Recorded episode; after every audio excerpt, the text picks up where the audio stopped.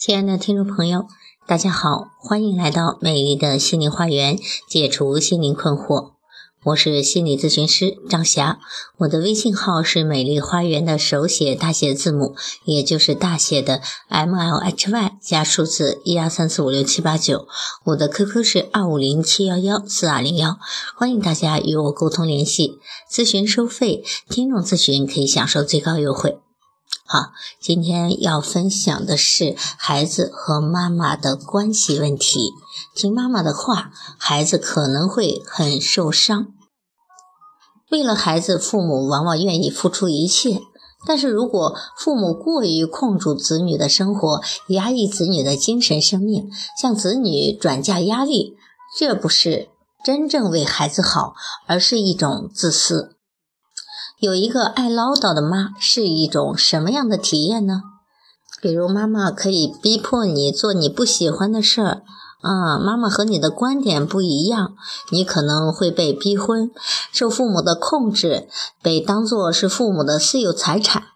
父母们的唠叨占据了强势的地位，子女仅有招架之功，罕见有反抗之力。明明都有满腹的话。父母和孩子却不能合理的沟通，这背后不是一个家庭、两个家庭的问题，而是在深远的文化时代背景下，伦理秩序转变、亲子沟通机制断裂的问题。在人格上，孩子从一出生就是一个独立的个体，他有权获得来自父母对于一个独立个体的尊重，而不是父母的附属品了。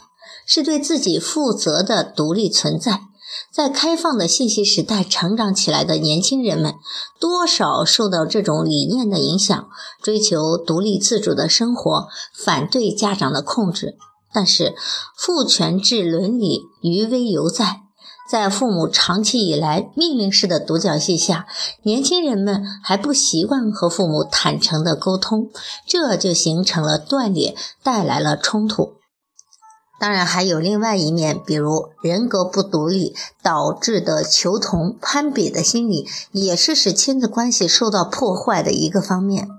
比如孩子小的时候，指望孩子考高分，进入名牌的小学、中学、大学；长大后又指望你嫁一个金龟婿，娶一个白富美。这样，他们就可以在亲友面前尽情的炫耀孩子。孩子的另一半如果条件不够好，父母就觉得丢不起这个脸。还有些亲戚希望孩子的对象是有背景的，很多的好意都是为了满足自己的攀比心，或者把孩子当成了自己，担心孩子有一天要为自己的攀比心买单。这多像老封建思想里的光耀门楣啊！在古代，可能真的就光耀门楣了，但是在今天的实际情况是，为了面子买单，谁也买不完，最后谁也买不起。典型的就是拆散孩子与现代的恋人，逼着去跟自认为不错的对象去相亲。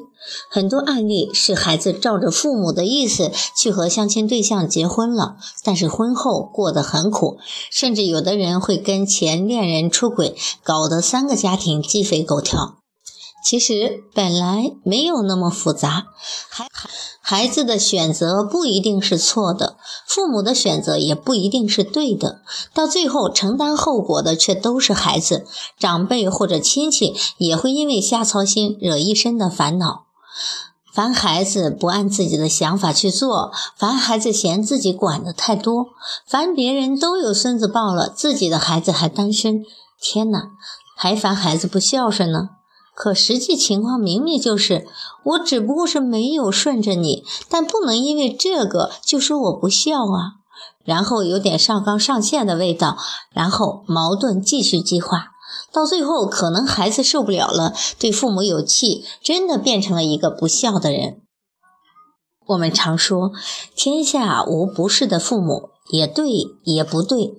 如果父母过于控制子女的生活，压抑子女的精神生命，向子女转嫁压力，这不是真正为孩子好，而是一种自私。儿孙自有儿孙福。焦虑的中国父母们，不妨停下来反思一下。而年轻一代们既然追求负责任的独立人格，就应该认识到，某些现实的责任是逃避不了的。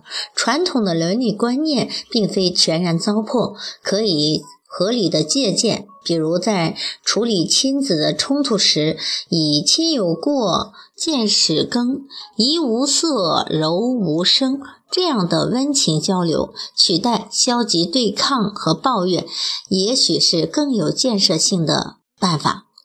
当我们的父母有了过错，亲人有了过错，我们要通过劝诫让他们改正。